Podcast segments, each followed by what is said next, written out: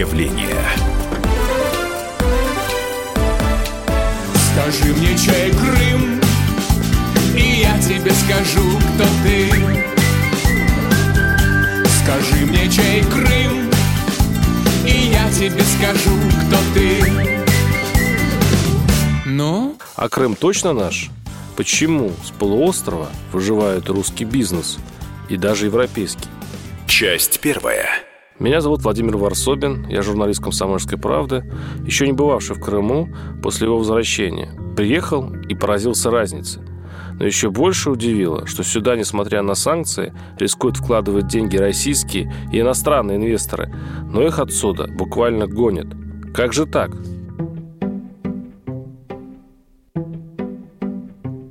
Что ошарашивает на первой минуте – Страпа. Симферопольский аэропорт – по сравнению с серовским и украинским, это не аэропорт, дворец. Контраст такой, словно ты вышел из деревенской захудалой часовеньки, а вернулся в пахнущий свежим золотом и штукатуркой храм.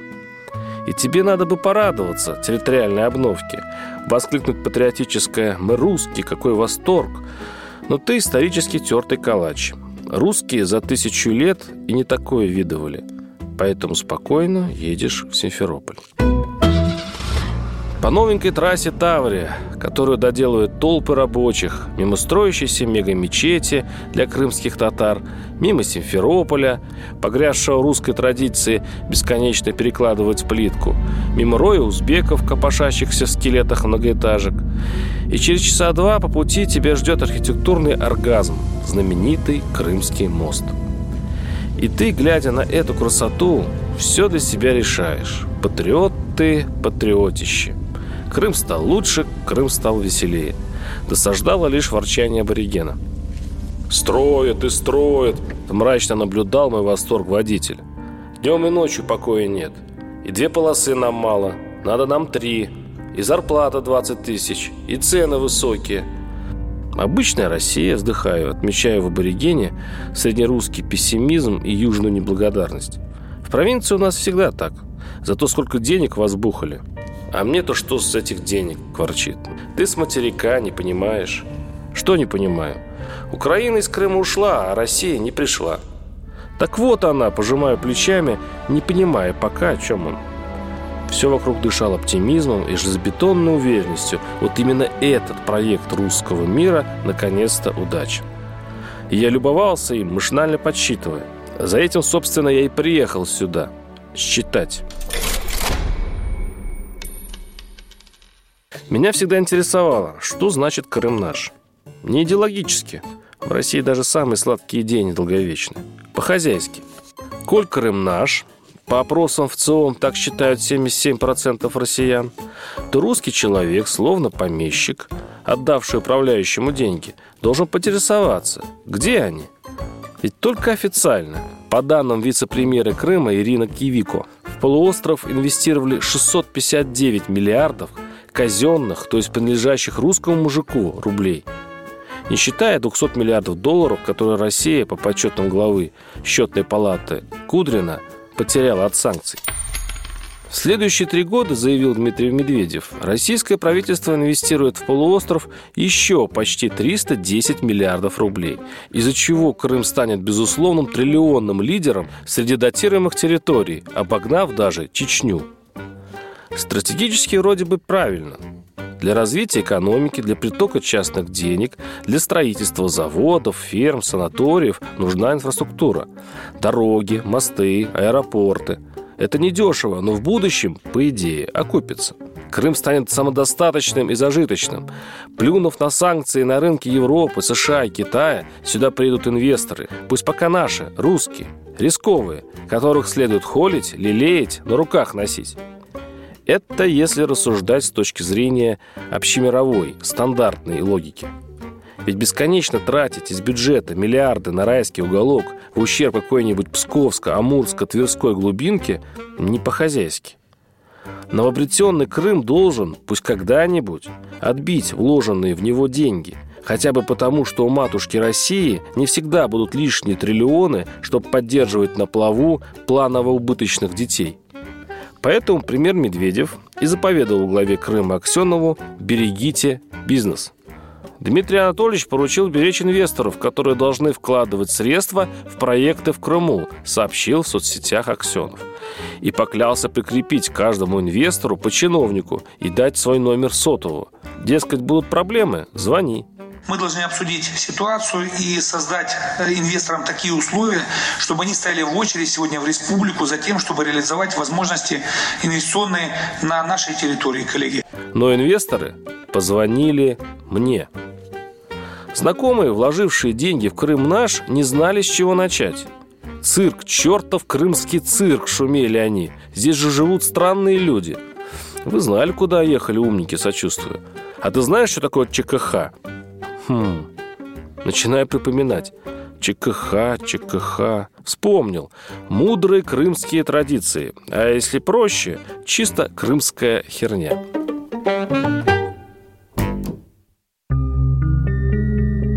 В Симферополе меня ждала таинственная встреча с представителем известной иностранной фирмы, которая решилась, несмотря на санкции, построить в Крыму завод. Романтическая история – Европейский миллионер решился на авантюру из-за любви к России, к святой идее «Крым ваш».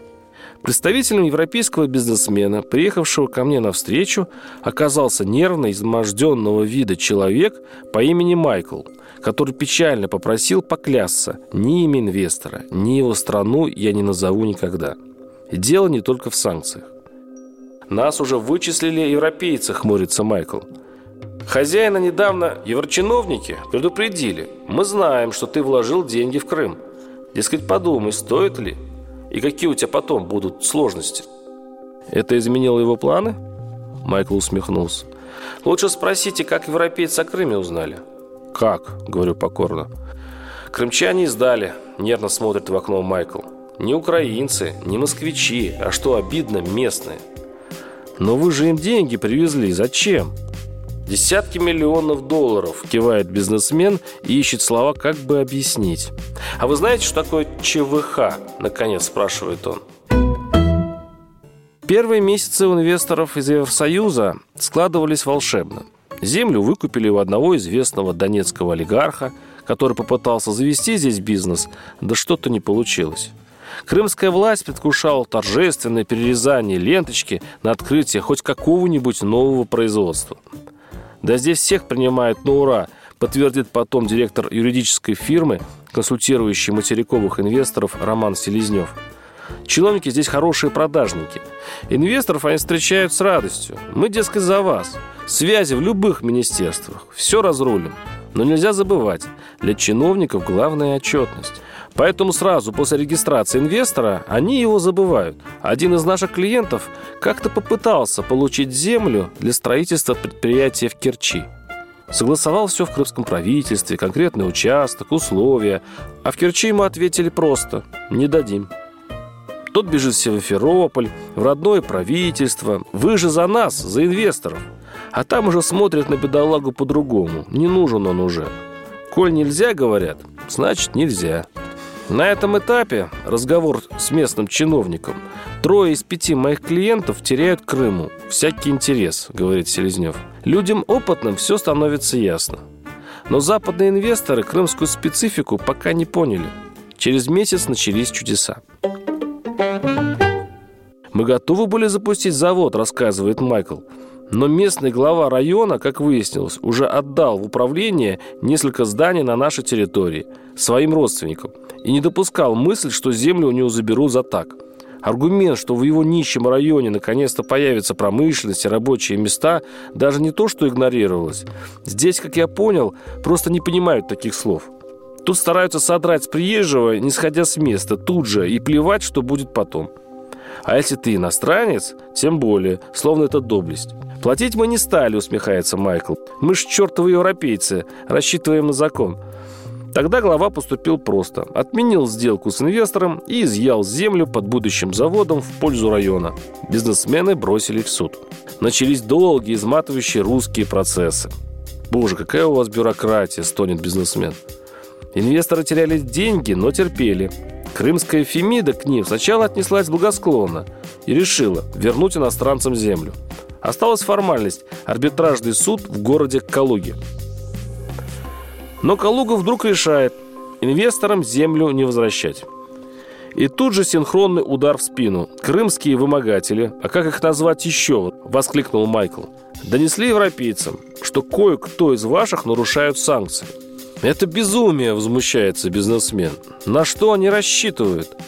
Мои знакомые бизнесмены в Европе, например, внимательно следят за этой историей и тоже в ужасе. Кто после такого рискнет сюда зайти? Тем более мне в суде намекнули, дескать, ничего поделать не можем, заинтересованы большие люди. А мы потеряли уже 5 миллионов долларов и теперь идем по новому судебному кругу. У главы района такие длинные руки аж до Калуги? Недоверчиво подумал я. Но уже на следующий день в Алуште я обнаружил похожую историю. Продолжение через несколько минут. Противоположные взгляды. Оппозиция, я считаю, героями. Твое право считаю. Да, Тина, что ты несешь? Ну а как? Смеешься. Максим, я не смеюсь, но просто нельзя так говорить. Себя послушай. Разные точки зрения. Призывы «надо выходить и устраивать майдан» — это нарушение закона. И вообще это может закончиться очень нехорошо. Вы не отдаете себе в этом отчет? По-моему, нет, решили какой-то допрос устраивать. Личный взгляд на главные проблемы. Ты не ездишь на машине? Я не езжу. Ну вот и тогда Ну, молчи, отлично. потому что я рассказываю про движение автомобильное, а не про пешеходов. Свобода слова в прямом эфире. Я не причисляю себя к популистам, я причисляю себя к людям, которые действительно отстаивают мнение жителей, причем не только на словах, но и на деле. Тогда приношу Любовь Соболь свои извинения. Радио «Комсомольская правда». Правда рождается в споре. Две крайности, они всегда опасны. Всегда мир более разноцветный и плохо, когда либо кровь на улицах, либо кровь в застенках. Портрет явления. А Крым точно наш? Почему с полуострова выживает русский бизнес и даже европейский? Часть вторая. Я там главный налогоплательщик. Как был, так и остался. Почти кричал от обиды Александр Лебедев, когда мы с ним встретились в Москве. Известный банкир, крупный крымский инвестор, был в той утонченной степени ярости, которая отличает истинного европейца, издателя лондонской газеты «Индепендент», от безродного воротилы. Лебедев возвел в Крыму несколько отелей, аквапарк, храм, отреставрировал театр имени Чехова, построил три километра местной набережной и с трогательной для банкира наивностью ждал хоть какую-то благодарность от местных. Выглядело это трагикомично. Лебедев взывал к логике. Они, мои деньги и деньги других плательщиков, кто пополняет бюджет, они в основном используют на там, замену плитки. Ну, плитку же надо менять все время. Они ремонтируют э, свою мэрию. Когда заходишь в больницу, вот если хочешь помереть, вот прям сразу, вот эвтаназия, вот прям иди в больницу. То есть больница такой кошмар, что просто атас. Все им до лампочки. Я все-таки вызываю у них вполне понятное раздражение, я их отлично понимаю. Храм построят, то там, значит, э, который стал главной достопримечательностью Крыма, то театр Чехова знает, то набережный пожертвую. Для меня это, ну, как бы социальный культурный проект. Я никогда в Крыму не зарабатывал, ни тем более при украинцах, когда были сплошные убытки. Сейчас я вывел это в ноль. А в межсезонье я содержу 500 человек, уже не, не 1200, как э, в сезон, а поменьше.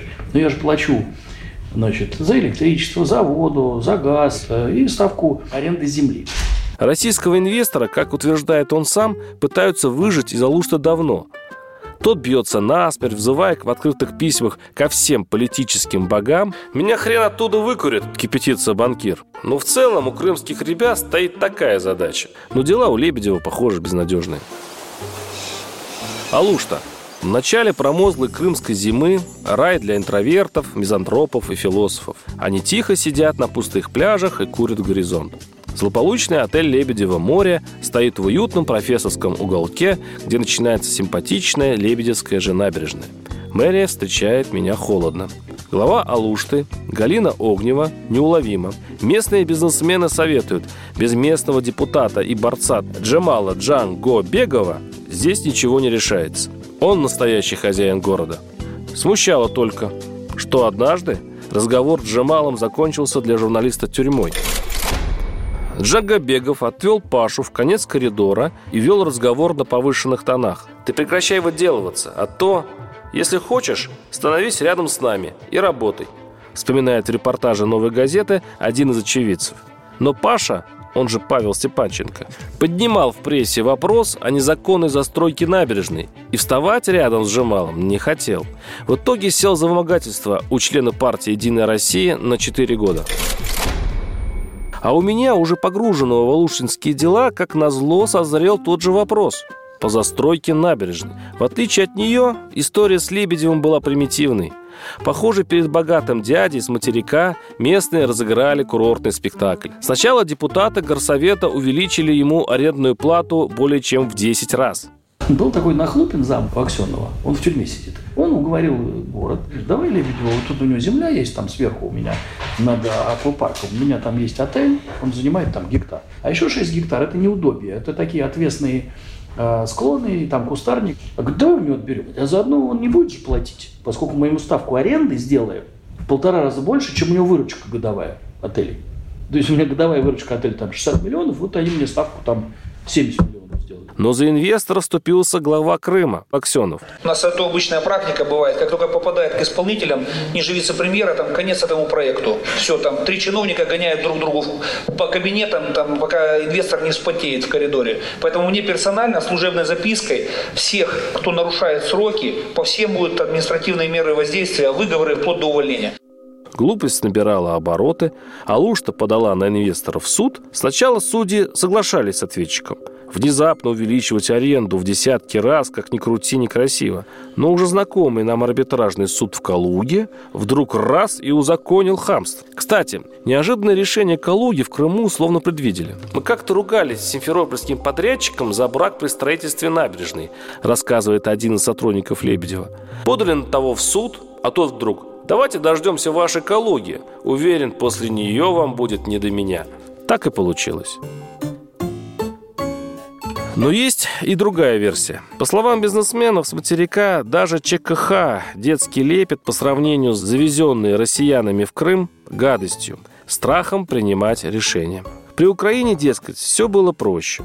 После выборов победившая партия в горсовете банковала – и решала все вопросы, распределяя землю нужным людям. Теперь другая крайность. Мэрию так трясут проверками, что чиновники просто отказываются брать на себя ответственность. По принципу, если не принял решение, максимум уволят. Принял – посадят. В итоге занесенные с материка в Крым бизнес-проекты исчезают в бесконечных судах. Чиновники по секрету говорят, мы, конечно, козлы, подняли аренду, но снизить ее уже не можем, жалуются предприниматели. Прокурор решит, бюджет понес ущерб и чинуш обязательно посадит. И прокурора понять тоже можно. Если не посадят, то возникнет подозрение уже к нему. Но в этой стройной версии есть одна проблема. Она сейчас передо мной. Прямо на пляже, в паре метров от волн. Отель «Калипсо» – памятник загадочному русско-крымскому правосудию. Этот симпатичный самострой, отель долгое время числился по документам спасательной базой, должны были снести еще в 2016 в рамках программы борьбы с незаконной застройкой в 100-метровой прибрежной зоне. Но несмотря на страшных крымских прокуроров и осторожную мэрию, не снесли. Владелец «Калипсо», депутат Горсовета Крыма Иван Луценко – доказал, что на пляже строить нормально, а затем продал отель гражданину Израиля. Насладившись этой чисто крымской херней, я двинулся дальше, под Ялту, где жил еще один патриотище – русский парень из Петербурга. По зову родины на третий день крымской весны он переехал сюда с женой, детьми и собаками и решил открыть ферму по выращиванию мидий. Тихий, несезонный, в отсутствие курортников неторопливый, абсолютно равнодушный ко всему, в чем нет практической пользы. Настоящий Крым. Ты вьешься вместе с дорогой новогодним серпантином, влетаешь в облако в горах и в тумане ловишь себя на мысли. А знаем ли мы, люди с материка, этот полуостров? Мы знаем, с чем имеем дело. Здесь ты подхватываешь две эмоции. Сначала восторг – Василий Волга, украинский политик, восхищенно рассказывает. Если бы украинец, который не был в Крыму 7 лет, приехал сюда, он бы обалдел. Полуостров сдыбился. Это словно всесоюзная стройка. И как мощно, величественно Москва решает застарелые проблемы. Крымские татары 20 лет требовали узаконить захваченную ими землю? Да забирайте. Главную мечеть хотите? Вот вам миллиард, стройте. Дефицит детских садов и школ? Теперь они щедро рассыпаны по Крыму.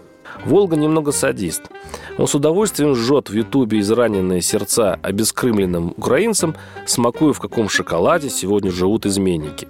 Но когда речь заходит о теме щекотливой, о недовольстве крымчан, Тут наш брат, человек с материка, заводится сразу. Он крымским недовольством страшно раздражен. На его лице появляется чуть злая и по-имперски чуть снисходительная усмешка, которую я видел у русских в Абхазии. Мы мало даем? Мой новый знакомый, инвестор с материка Дмитрий, открывший под Симферополем производство радиаторов отопления, хмурится. В Москве переехать в Крым кажется сказочной идеей. Но живя здесь, хочется назад. Из-за местного менталитета – как же я устал от местного ворчания. Мол, при Украине было хорошо, машин было мало, мол, Россия пришла, начались пробки. Так при Украине машины были дорогие, а теперь доступные. Вы же их и купили, объясняешь. А эти только машут руками. Ой, ну что ты начинаешь? И снова стонут. Техники строители нагнали, не проехать. Так у вас 20 лет ничего не делалось. Не, качает головой инвестор, им не угодишь. Тут главная проблема кадры, говорит Дмитрий. Специалистов нет совсем. Начальника производства и зама я привез с материка. Приходится снимать им квартиры. А научить местного, спрашиваю? Задумчивый взгляд. Нет, это невозможно объяснить. Поживите здесь год и все поймете. Крымчане другие люди. Большая часть привыкли работать с июня по август, сезон делать наколки в Ялте, под мостом, за сотню тысяч в месяц, сдавать свою квартиру курортникам, а потом год бездельничать. Им не хочется работать ежедневно. Под Ялтой у меня новая бизнес-встреча с еще одним материковым инвестором Сергеем Татко.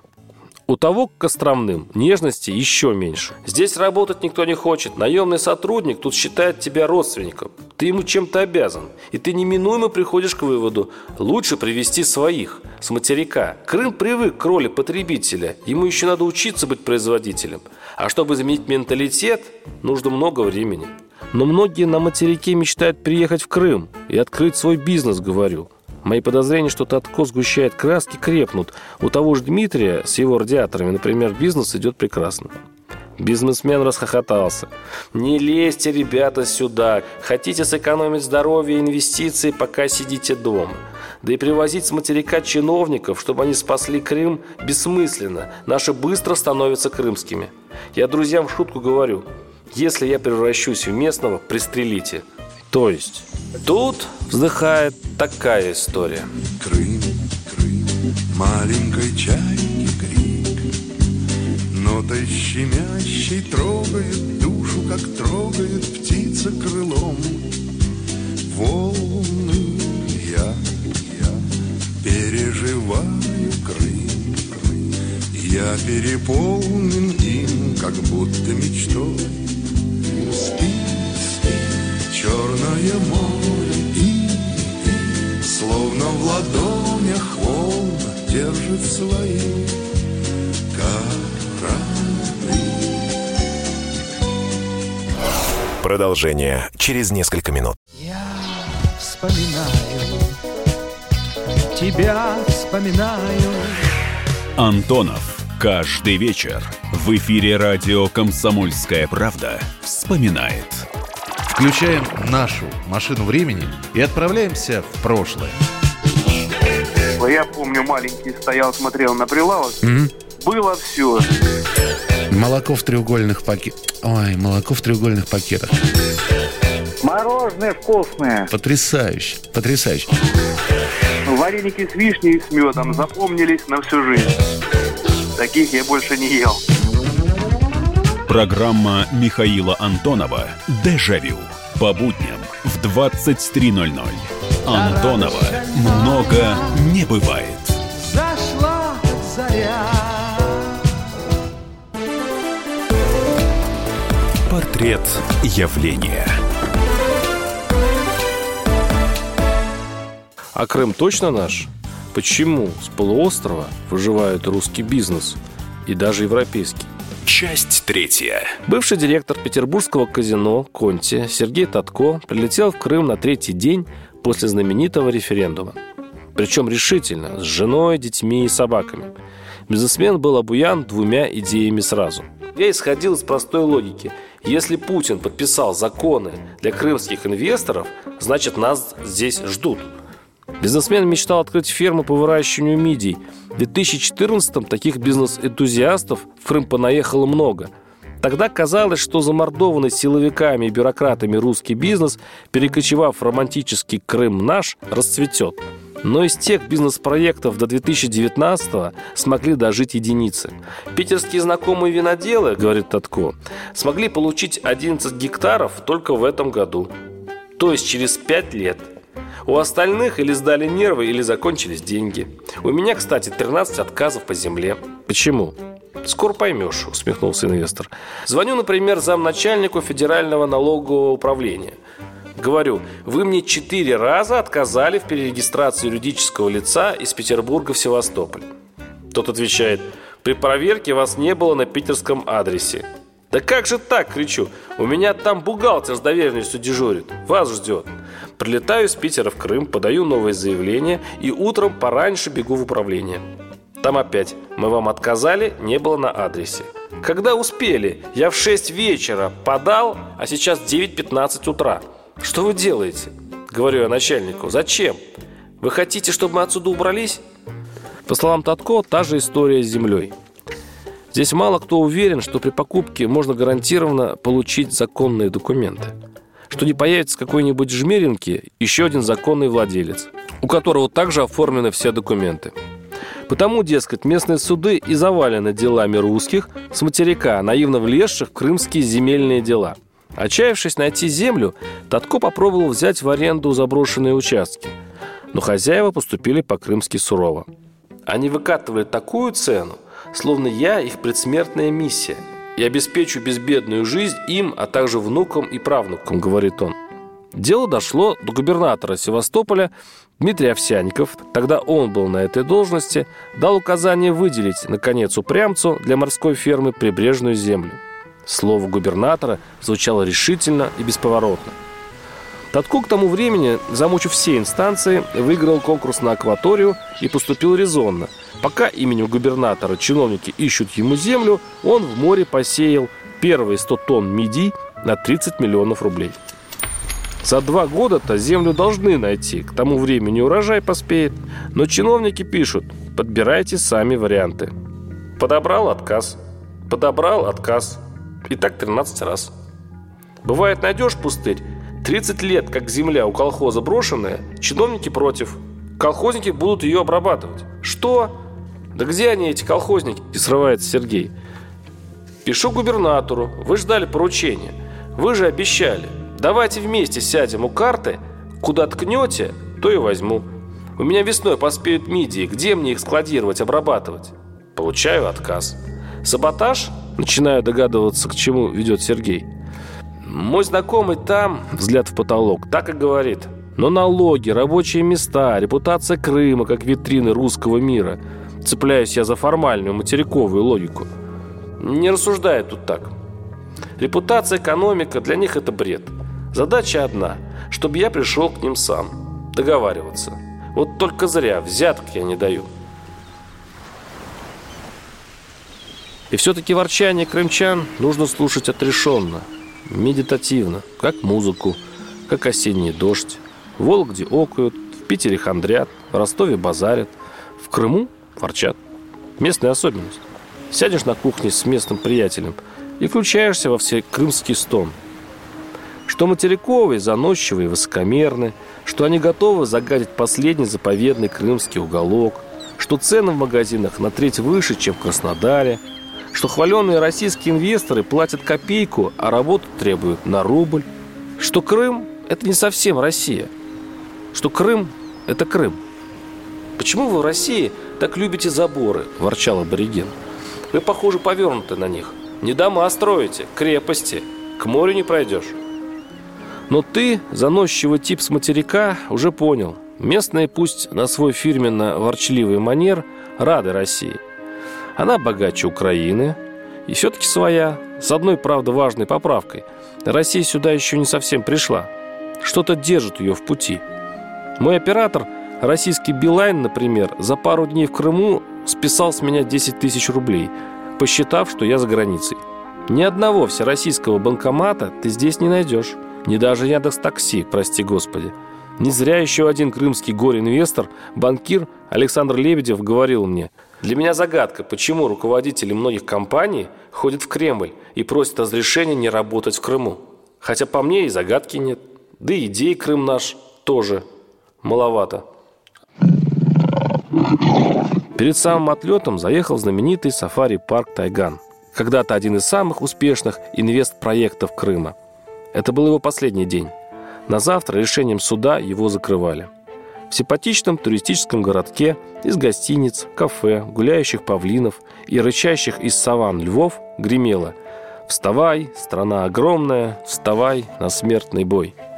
Хозяин Тайгана Олег Зубков стоял у потешного броневика и на своем последнем мрачном шоу был похож на барина посреди горящего имения. Он все повторял. «Я якорный инвестор Крыма. Я вложил десятки миллионов долларов». Теперь Зубков разгромлен. Он, похоже, банкрот. И Крым увлеченно наблюдает, как методично добивает его львиный бизнес. Суть конфликта запутана. С одной стороны, сотни проверяющих решительно всех ведомств, напущенных на Зубкова, нашли причину для закрытия. Некоторым животным действительно не сделали прививки, кому-то из них неправильно оформлены паспорта.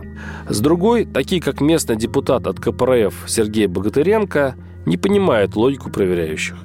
Инвестор, глядя на эту ситуацию со стороны, побоится вкладывать деньги в Крым, говорит Богатыренко. Потому что не захочет увидеть себя в шкуре Зубкова через несколько лет. Человек не взял ни копейки из бюджета, создал уникальные парки, а теперь на него началась травля. Ирония судьбы, хотя Зубков поддерживал Крымскую весну, агитировал за воссоединение с Россией, но при Украине у него тут было все отлично. Русский человек в украинском Крыму построил два замечательных парка, вспоминал он. После их открытия меня пригласило правительство украинское и спросило, ты можешь еще что-нибудь построить? Я ошалел. Я пять инвестпроектов представил через неделю. И никогда не думал, что в России, моей родной стране, будет столько несправедливости. Я пришел с тем же предложением к новому правительству, на что один вице-премьер сказал, «Ты что, надеешься, что тебе бесплатно дадут землю? Никогда этого не будет».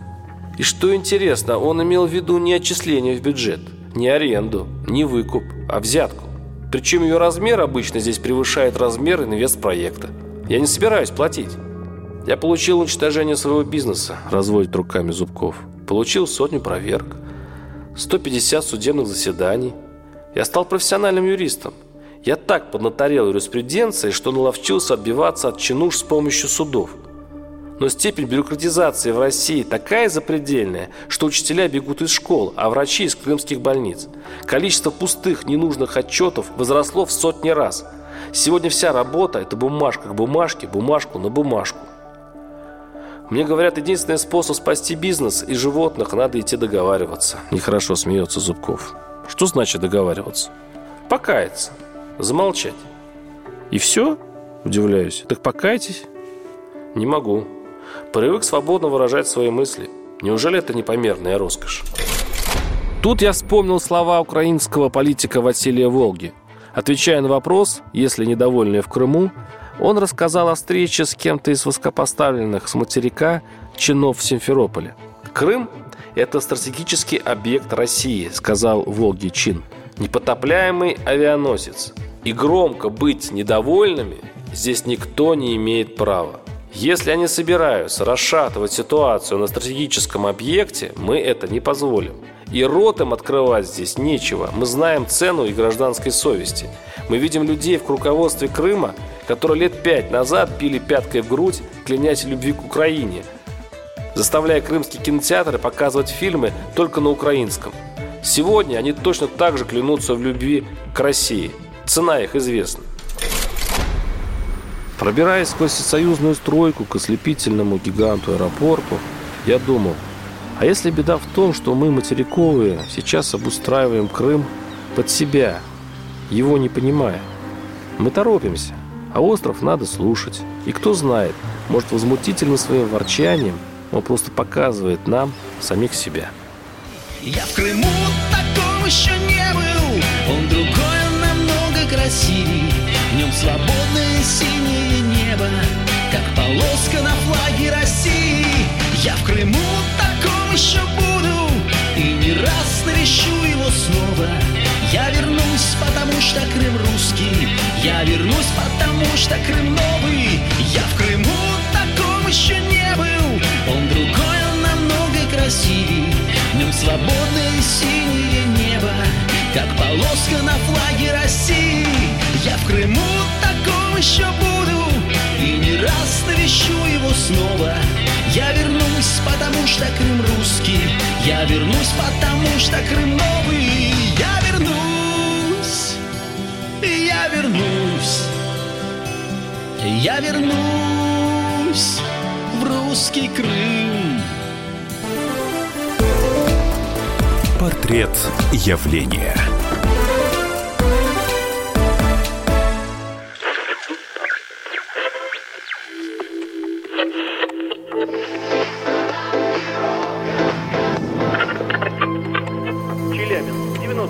95,3. Пятигорск 88,8. Самара 98. Новосибирск 98,3. Ставрополь 105 и 7. Краснодар 91,0. Красноярск 107,1. Благовещенск 100 ровно и 6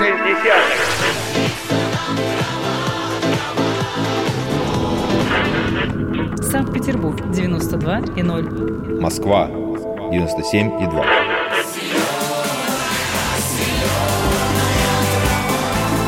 Радио «Комсомольская правда». Слушает вся земля.